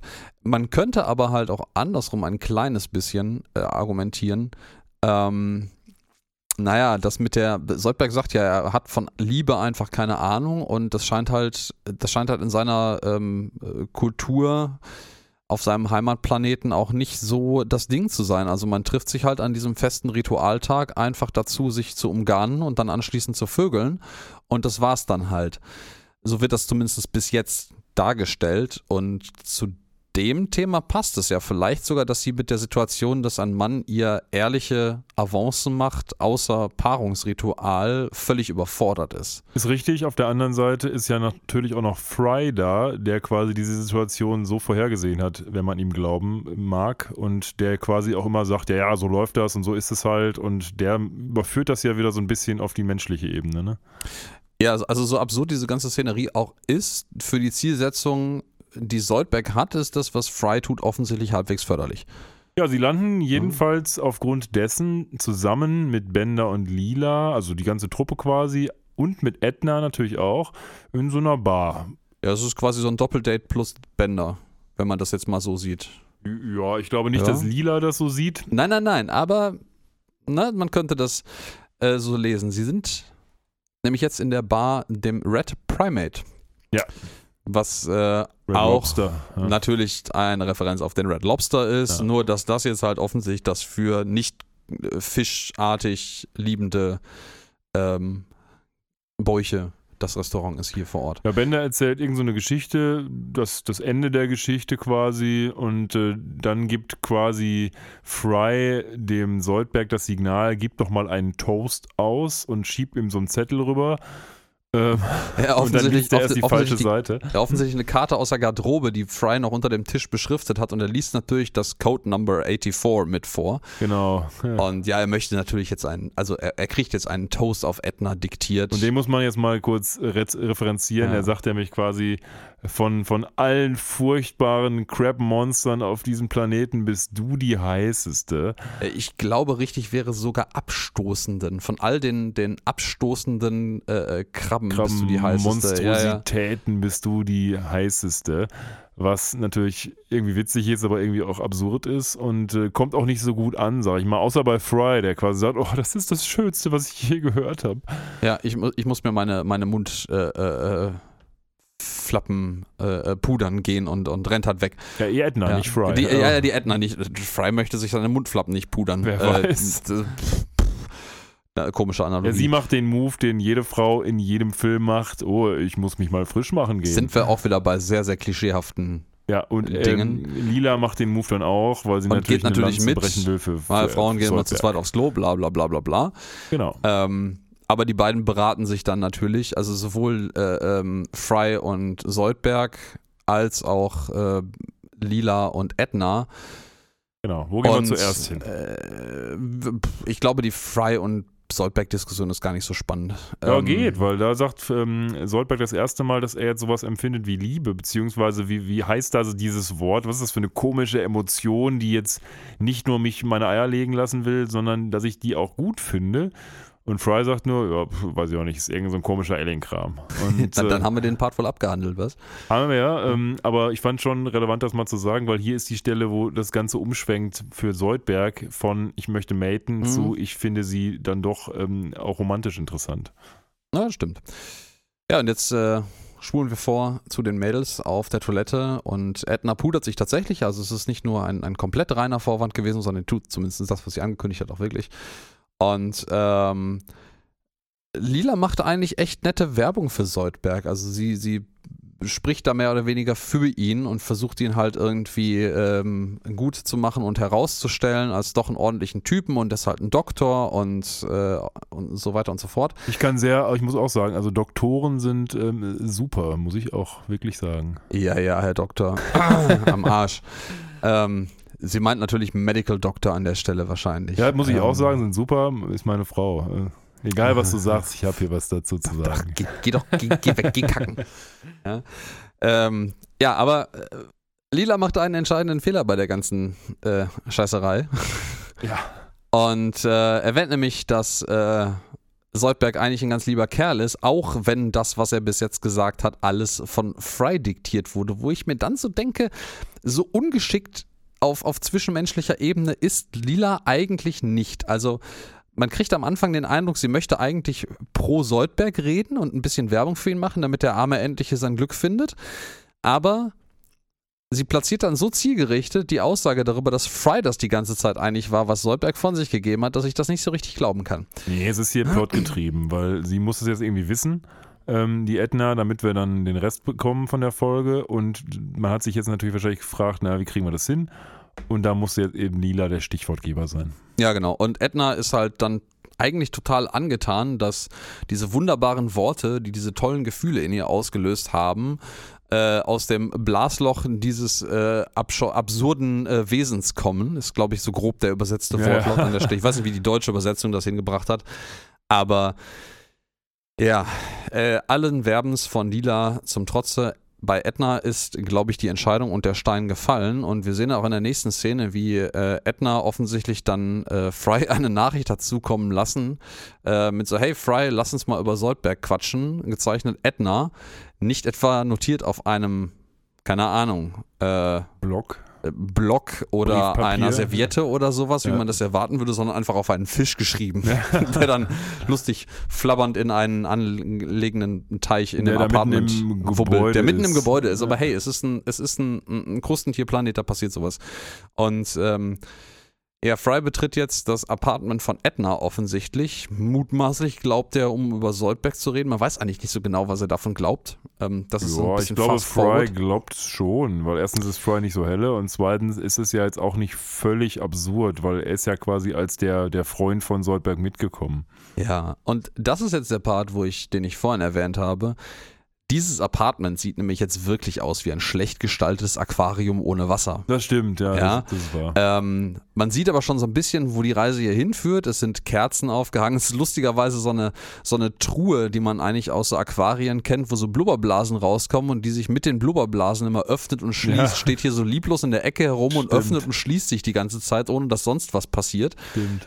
Ähm, stehen noch so ein paar andere Muscheldevotionalien hier in der Gegend herum. Und da sind vor allen Und- Dingen so Pflanzen, die aussehen, als würden sie sich so im Wasser bewegen, aber in der Bewegung eingefroren sind. Das ja, genau, genau, deswegen Aquarium. Ja, völlig Und richtig. ja, dann geht der Vorhang zum, ich vermute, Schlafzimmer auf und äh, Edna tritt herein in einem äh, sehr, äh, einer doch sehr hübschen Corsage und einem Negligé.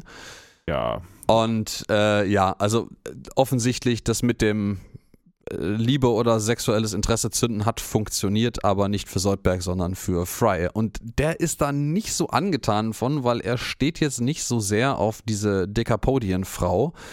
Äh, er ist da eigentlich sogar ziemlich überfordert, weil sie doch sehr, sehr offensiv auf einmal ist. Ähm, und äh, sie jagt ihn dann durch das Apartment äh, geradezu, also kann man nicht anders sagen. Und äh, ähm, es, es kommt fast eine Art Vergewaltigung zugute, möchte ich Ich- sagen, das weil sie stimmt. stürzt sich quasi auf ihn und pinnt ihn äh, runter und ähm, möchte ihn dann mit äh, eigentlich küssen, aber das endet halt eher in so einer Facehugger-Szene mit ihren, ihren äh, ähm, wie haben wir es gerade genannt? Tentakel. Gesichts, Gesichtstentakeln. Ja, wir haben gerade einen anderen Namen dafür gehabt, also ich, aber egal. Ich finde übrigens, die, gut, am Anfang des Ganzen sagt sie, hey Fry, Lust auf Surf and Turf. Und äh, ja. als jemand, der Surf and Turf auch gerne isst, kann, ist das eine lustige Anspielung tatsächlich, finde ich. Also äh, Surf and Turf, Fisch und Fleisch zusammen auf dem Teller und das möchte sie ja hier auch. Ne? If you know what I mean. Ja. Knick, knack. Ja, dann haben wir natürlich Bescheid. das, was immer passieren muss in solchen Filmen. Während ihre Mundtentakel fest um Frys Kopf geschnürt sind, kommt Soldberg in eine Tür, äh, öffnet die Tür, die natürlich nicht verschlossen ist, hat irgendwie Blumen Der und kommt Wein in eine dabei. Tür, die Sau. Sieht ähm, aus wie so ein Gigolo mit so einem komischen Hut und einem hellen Anzug und Sandalen. Und dann sieht er Ja, natürlich, Champagner, Blumen, das ganze Programm. sieht er, wie Fry und Edna eng verschlungen auf dem Sofa liegen und dann entfährt es ihm natürlich ein, ein Schrei sondergleichen. Ja, und äh, natürlich hat Kai Fry keine Möglichkeit mehr, die Situation gerade zu stellen, auch wenn er sich bis vorhin noch, also bis gerade eigentlich die ganze Zeit vehement dagegen wehrt. Aber es klappt halt nicht so recht. Und äh, Soldberg ist sehr überzeugt von dem, was er da gerade sieht. Äh, also nicht, aber erzeu- überzeugt zu wissen, was da gerade passiert und fordert Fry heraus zum vorhin schon mal irgendwann erwähnten Clawploch. Ja, die Flosse am Kopf geht wieder hoch, oder Ja. die Finne am Kopf geht wieder hoch und äh, dann gibt es so eine Szene, ja, ja, ähm, ich, fordere dich heraus. Und dann sagt er, äh, was heißt das überhaupt? Ein Kampf auf Leben und Tod. Ja, und dann ja, das letzte, ja, und wenn du überlebst, dann machen wir Liebe, Fry, sagt Edna. Und dann kommt das letzte, und man sieht nur noch, wie Fry da sitzt und nur noch schreien möchte. Er, er schreit auch tatsächlich. Ich glaube, genau diese Schreiszene von Fry ist auch ein Meme. Ich Ja, bin mir das- relativ sicher. Es gibt auch noch eine andere Szene von Soldberg, die auch zum Meme wurde in dieser Episode. Ich weiß nicht, ob sie schon da war. Why not Soldberg? Ähm, das ist auch so ein Bild. Ich weiß nicht, ob das noch kommt oder schon war. ja, aber das, why not Zoidberg? Googelt das mal, da Ja. findet ihr eine Menge. Ja, aber gut. Ähm, die Würfe sind gefallen, die Entscheidungen sind getroffen. Fry muss zum Clawplach. Und jetzt kommt quasi das, was auch eins zu eins mehr oder weniger bei Amok Time bei Star Trek passiert ist. Nur damals ist es nicht zwischen Soldberg und Fry logischerweise passiert, sondern zwischen Kirk und Spock. Die beiden damals wurden nämlich aufgrund der, ja, sagen wir mal, äh, ja, wie nennt man das? Ränkespiele auf Vulkan dazu äh, prädestiniert, gegeneinander zu kämpfen. Und das müssen Fry und Soldberg jetzt auch machen. Also die Freunde müssen um in einem Todeskampf um eine Frau ringen.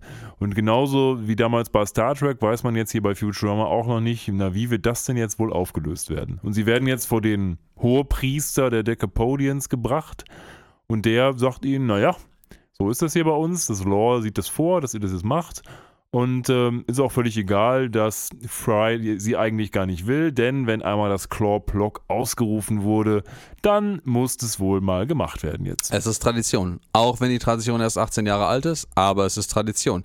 Zugegebenermaßen, wenn was jedes Jahr passiert und es seit 18 Jahren schon passiert, dann kann man da von Tradition reden, das ist okay. Ja. Ähm, der, der Emperor, Hohepriester, wie auch immer er jetzt konkret heißt, hier hat im Übrigen eine Synchronstimme, die versucht, die Originalstimme von seiner Entsprechung aus der Star Trek-Episode nachzuahmen. Der klingt tatsächlich offensichtlich so wie der Vul ja. Vulkanier Genau.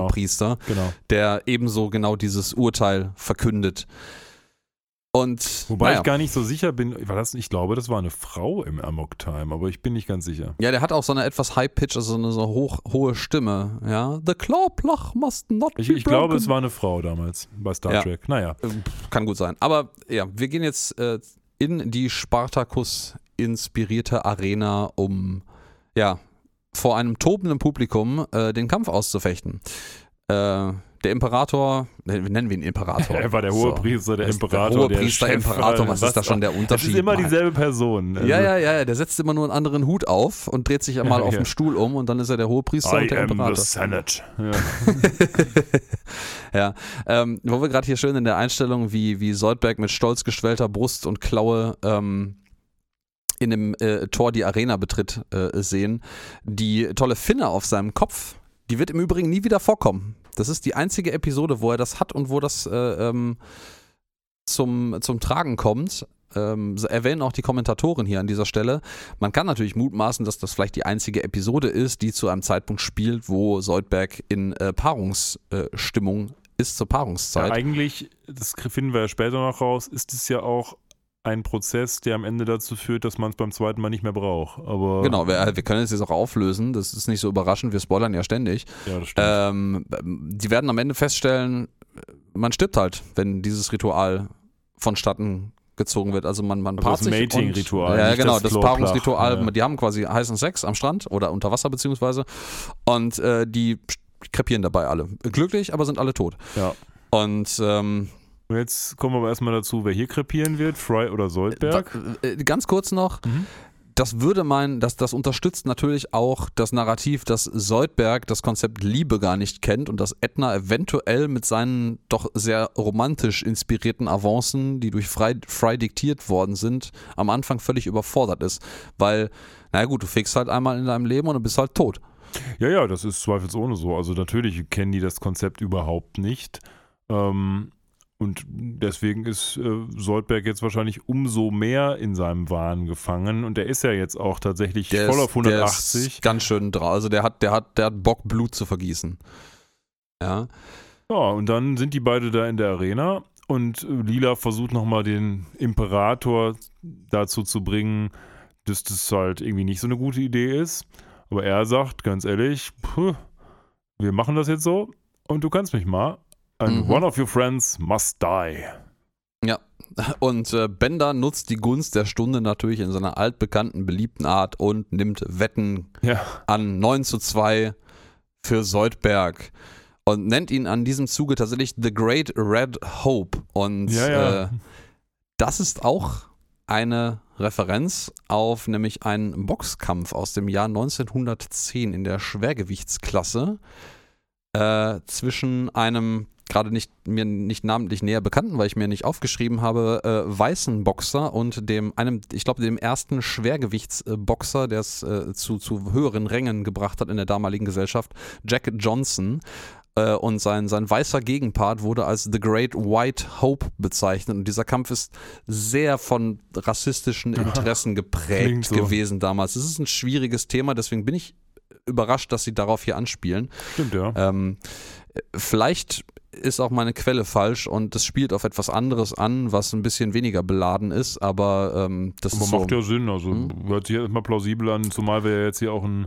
Wir haben Kampf tatsächlich ja einen Kampf Rasse gegen Rasse. Das macht hier ja tatsächlich Sinn. Bei Menschen macht das überhaupt keinen Sinn, aber ähm, äh, Soldberg ist nicht diskutabel eine andere Rasse von Lebewesen. Herr Soldberg möchte dann auch bei den Wetten von Bender mitmachen und fragt Fry nochmal, hey Fry, ist schon ein bisschen her, seit ich auf der Medizinschule war, wenn ich dich disembowel, ist das dann tödlich oder nicht? Und Also wenn ich er, dir, wenn ich dir den Magen Ja, aufschlitze genau. quasi. Gibt es ein einfaches deutsches Wort für Disemboweling, also dir quasi den Magen aufschneiden, eine Oh. Ent, Entmagung? Nein, das macht eine keinen Sinn. Entmagung, let me google this for Äh, you. äh, die. Eingeweide rausreißen vielleicht, aber das passt auch nicht ganz. Ausweiden. Au, ah, danke. Ja, na, Hab Danke, ich mir jetzt aber auch bei Obvious. Google erschlichen. Also, Ausweiden natürlich. Ja, also äh, er, er muss sich nochmal informieren darüber, ob Ausweiden jetzt wirklich tödlich ist oder nicht. Und Fry informiert ihn dann netterweise darüber, dass das tödlich ist. dann wettet er auf sich auch nochmal schnell. Der ja, Soldberg. und wettet dann äh, nochmal äh, auf sich, weil er jetzt kapiert hat, dass er eigentlich mit seinen Klauen die wesentlich besseren Chancen hat. Und ähm, ja, dann erzählt Edna nochmal ihr Geschichtchen, was sie vorhin schon mal am Balkon zum Besten gegeben hat, weil der, der Emperor äh, sie fragt, ob sie, weil sie ja quasi das Objekt des Streites und das Objekt der Begierde ist in diesem Punkt. Ähm, ja, sagt er nochmal, ob sie was zu sagen hat und dann gibt sie die Story nochmal zum Besten, die sie heute Mittag schon mal die erzählt hat. identische Story, die sie Äh, letzten Soldberg schon Abend. mal erzählt hat. Ja, ja, genau. Äh, Ja, ein, wieder, ein wieder mal eine Referenz darauf, dass halt irgendwie das Vibesbild nur schnattert. ja, wunderbar. Schönen Gruß an die 90er, die haben angerufen. Ähm, ja, das, dann und finde ich, dann finde ich schön, es wird, ähm, dann werden Waffen verteilt und der, der als erster die Waffe auswählen darf, ist der, der das Tier erraten hat, was sich der Emperor ausgedacht hat. äh, das, was wir aber nicht zu Gesicht bekommen, also diese, Disco, diese Szene, wo das ausgewählt wird und die beiden raten müssen, sehen wir ja nicht. Aber offensichtlich Nee, hat Fry richtig geraten und er bekommt jetzt drei Waffen. Ja, und da haben wir die nächste, den nächsten Rückgriff auf die Star Trek-Episode, denn die Natürlich, erste Waffe ist, los. ist die vulkanische Lirpa. Das ist dieses American Gladiators-Ding, was so ein bisschen aussieht wie eine Schaufel. Kennt ihr bestimmt alle. Ja, es ist so eine Mischung auf einer Sichel, aus einer, also es sieht aus wie eine Schaufel, die aber scharfe Kanten wie eine Sichel hat. Unten, Genau. Ne? Ja, und damit ja. kämpfen Spock und Kirk halt auch in der Originalepisode, aber Fry äh, möchte lieber den riesigen Nussknacker nehmen. Was bei einem Krustentier ja irgendwie taktisch auch Sinn macht, Ja. aber jetzt darf ich es äh, äh, dir unter die Nase reiben, du hast etwas verpasst.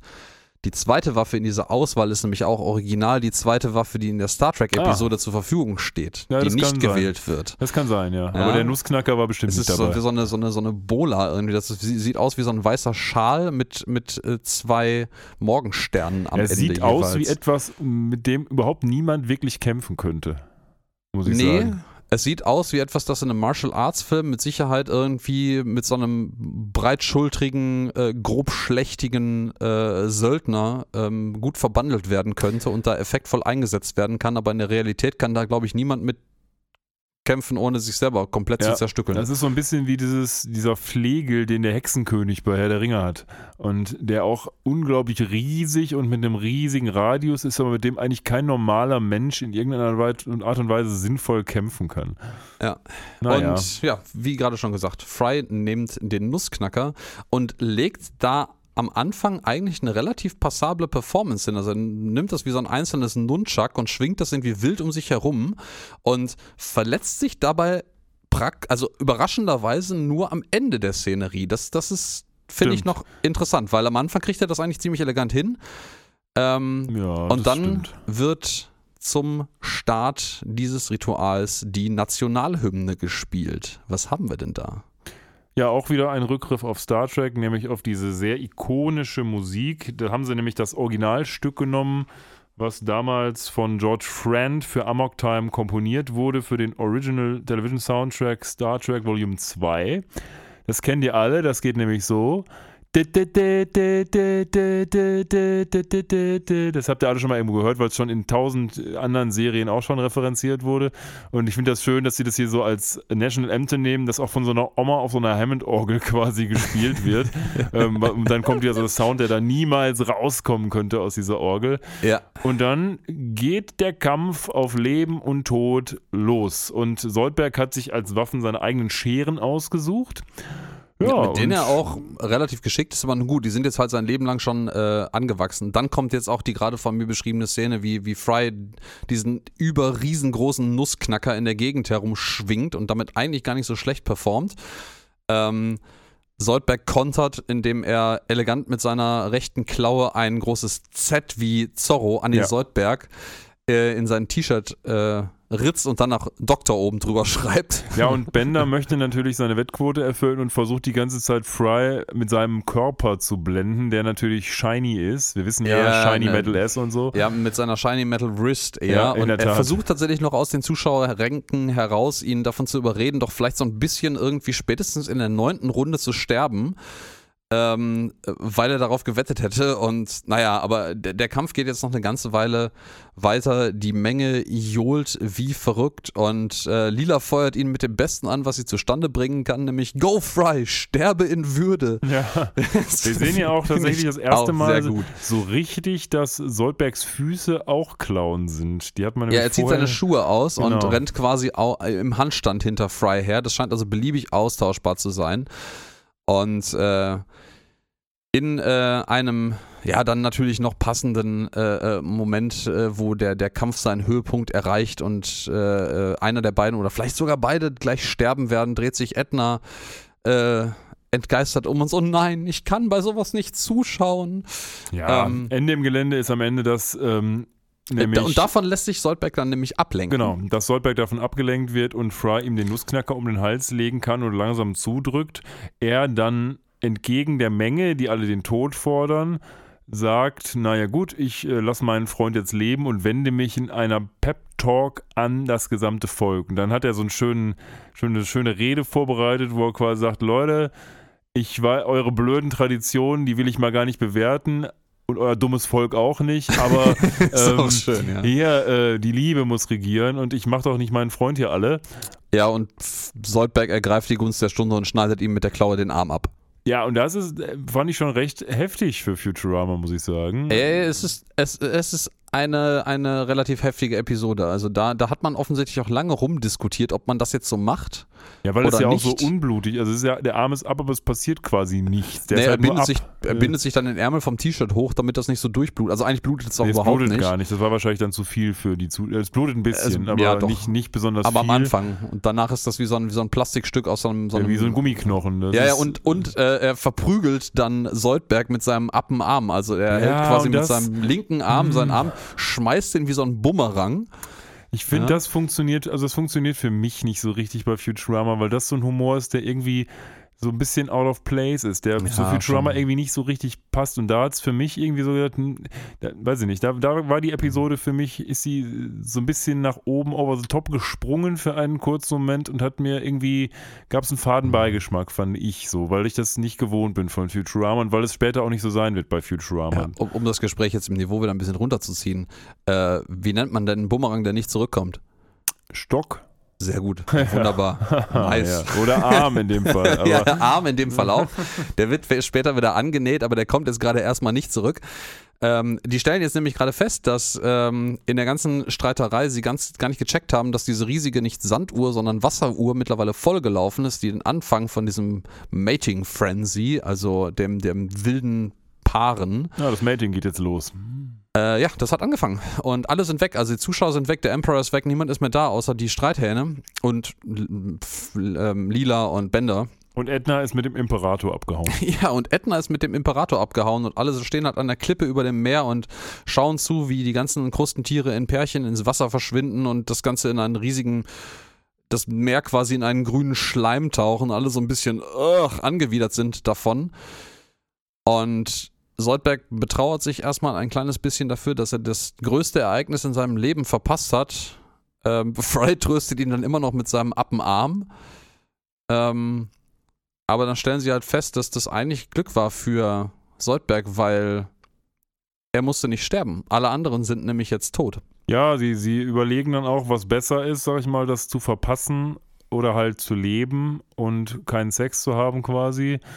Und Troy stellt auch fest, ja, das ist boah, gar, nicht, gar nicht so einfach, sag ich mal. Das ist gar keine so, so, so schwierige, äh, so leichte Entscheidung. Ne? So. Ja. ja, und das wird auch nicht aufgelöst, weil nur gesagt wird, tough call. Naja, und dann die packen die sich wieder ins Raumschiff und äh, die letzte Szene ist dann quasi, wie Soldberg den Arm wieder annäht von Froy. Allerdings auch da natürlich wieder der gute alte Dr. Soldberg ist. Er schafft es nämlich nicht, den Arm richtig anzunähen, sondern näht den an die Seite, wo schon der andere Arm ist. Ja, also hat also den Stumpen auf der rechten Seite und auf der linken Seite zwei Arme. Ja, genau. Und äh, im, im Off, im Abspann der Serie, das, was man noch so hört, suggeriert so ein bisschen, dass er ihm irgendwie noch ein Bein ab schneidet und den Kopf vielleicht auch noch. Ja, ja, genau. Ähm, was ja mit der Head-in-a-Jar-Technologie gar nicht so schwierig wäre, wenn wir nicht hier den inkompetentesten Menschendoktor unter Gottes Sonne irgendwie vor uns hätten. Ja. Ähm, ich finde diese Zyklo Zyklopenansicht von, von Fry im Übrigen sehr lustig. ähm, wie er mit diesen, diesen zwei Armen auf einer Seite da rumhängt. Und ähm, ich habe bei der Vorbereitung die ganze Zeit überlegt, weil Fry hat schon mal in einer Episode einen Arm oder einen, einen, irgendwie einen Gliedmaßen verloren. Mhm. Und das haben die Kommentatoren damals auch äh, ähm, be bemerkt, dass er ständig irgendwas verliert. Und ich krieg ums Verrecken nicht mehr hin, in welcher Episode das war. Uh, ich überlege auch gerade, aber ich, ich war zu faul, das alles nochmal nachzulesen. Ich komme auch nicht drauf ad hoc, aber werden wir sicherlich von dem einen oder anderen noch um die Ohren gehauen bekommen. Ja, so wie Fry Soldberg quasi den Arm um die Ohren haut. Richtig. Und äh, ja, mit diesem Schlusssatz sind wir auch am Ende dieser Episode angekommen, zumindest was unsere Beschreibung derselbigen angeht. Ähm, und ja, sag mal, was findest du denn so?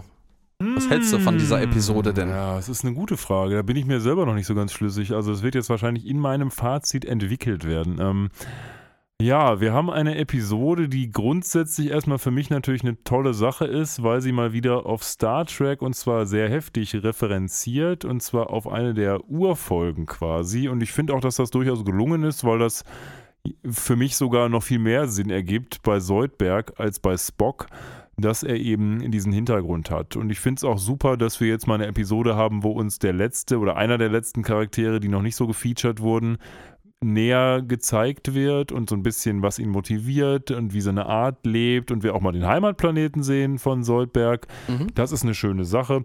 Ich finde auch den Humor zu großen Teilen gut, der uns hier gezeigt wird. Ich habe jetzt schon eine, zwei Stellen genannt. Zum einen dieses doch sehr chauvinistische, zum anderen das mit dem Arm, diesen doch sehr ja, diese Darstellung der Gewalt, die ich von Futurama nicht gewohnt bin. Ich bin grundsätzlich überhaupt kein Gegner von sowas, aber irgendwie hat es mich da rausgerissen. Schon ein bisschen zart beseitigt. Ja, also ja, tu mal nicht so. Ich habe auch die Tüte hier neben mir, aber äh, dazu später. Aber sonst ist das eine Episode, die ich schon gut fand.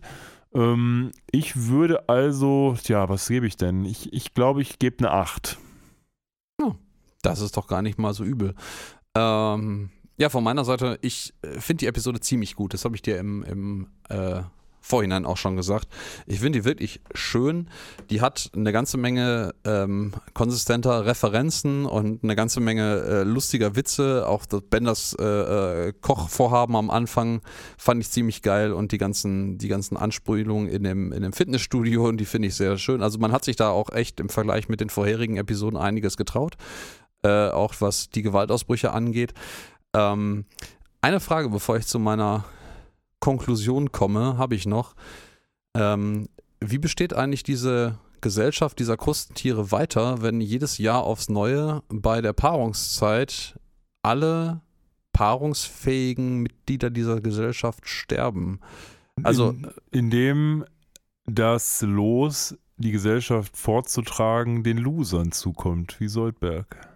Hm. Also das wäre jetzt ja. Das ist ja eine super Moral. Oh, das müssen wir jetzt noch kurz aufarbeiten. Äh, ja, ja, Das ja, ist ja, ja, eine tolle Sache, die du da rausgefunden hast. Ja. Denn tatsächlich, in der Tat, es ist ja vielleicht die versteckte Botschaft, dass auch die Loser, äh, wenn man das jetzt so nennen will, auch einen wichtigen Beitrag leisten, nämlich hier tatsächlich die Gesellschaft vorzutragen. Denn alle, die, die beim Maten Erfolg haben, die sterben ja, aber offensichtlich gibt es die Rasse ja noch eine ganze Zeit lang. Oder aber die Larven sind sehr, sehr schnell erwachsen. Das kann natürlich ja, auch sein. das haben wir aber gerade schon gesehen, dass das auch manchmal nicht der Fall sein kann, äh, weil Soldberg offensichtlich im äh, Larvenwachstum seinem Kollegen, der ihm auf den Sack gegangen ist, ganz schön voraus naja, ist. und abgesehen davon könnte sie auch folgendermaßen sein, ähm, nämlich, dass es eben einen bestimmten Zyklus gibt, wann die zurückkommen müssen und Sex haben müssen, aber es betrifft ja nicht das ganze Volk, sondern nur einen bestimmten Jahrgang, oder? Ja, natürlich. Aber man sieht ja tatsächlich, dass das gesamte Auditorium hier leer ist. Also wenn ich jetzt mal mutmaßen darf. Ich hoffe, das ist nicht die gesamte Rasse. Äh, nein, nein, nein, aber äh, Gut, es kann natürlich sein, dass Teil dieser Tradition auch ist, dass diesem Claw-Plach als Zuschauer nur Leute teilnehmen dürfen, die generell an diesem ganzen äh, Paarungsritual Ja. teilhaben können Viele- schon. viele das ist so von wegen. Coming of, Coming of Age, also du, du bist quasi reif genug, um daran teilzuhaben und dann bist du auch gleichzeitig paarungswillig und fähig. Ähm, aber äh, Ja. das würde ja dann auch die älteste Generation und die weisesten und, und fortgeschrittensten dieser ähm, Gesellschaft betreffen. Das heißt also, die nächste Generation wird halt von Jünglingen reagiert. Ja, wobei der, der Imperator sagt ja auch an einer Stelle, dass er quasi im Zölibat lebt. Und das ja, ist aber ja er gibt ja wortwörtlich einen. Fick darauf. In der Tat, aber vielleicht gibt Einmal. es ja auch Leute, die da ein Reicht ja. bisschen moralischer aufgestellt sind in Soldbergs Rasse. Ja. So, aber kommen wir jetzt zu deinem Aber Fazit. long story short, äh, ich bin bei einer 9. Ich finde die sehr, sehr, sehr schön, die Episode. Ja, dann haben wir doch eine relativ äh, gute gemeinsame Wertungsgrundlage gefunden. Das ist doch schön. Nee, ich fand's, ich fand's, finde die so Episode auch gut. Echt unterhaltsam und hat Spaß gemacht, die nochmal zu gucken. Habe ich mich auch tatsächlich drauf gefreut, als ich gemerkt habe, dass das die nächste Episode ist. Und ähm, ja, schön, dass wir diese nette Episode besprechen durften und dass ihr sie mit uns hören durftet. Beim nächsten Mal gucken wir uns dann die Episode namens The Lesser of Two Evils, die Wahl zur Miss Universum an. Und bis dahin, wenn du nichts mehr hast, Alex, Nö, äh, ich habe nichts mehr. würde ich sagen, alles Gute von meiner Seite, eine schöne Woche oder ein schönes Wochenende oder wann auch immer ihr uns hört. Macht's gut. Und bis zum nächsten Mal. Ciao. Ciao.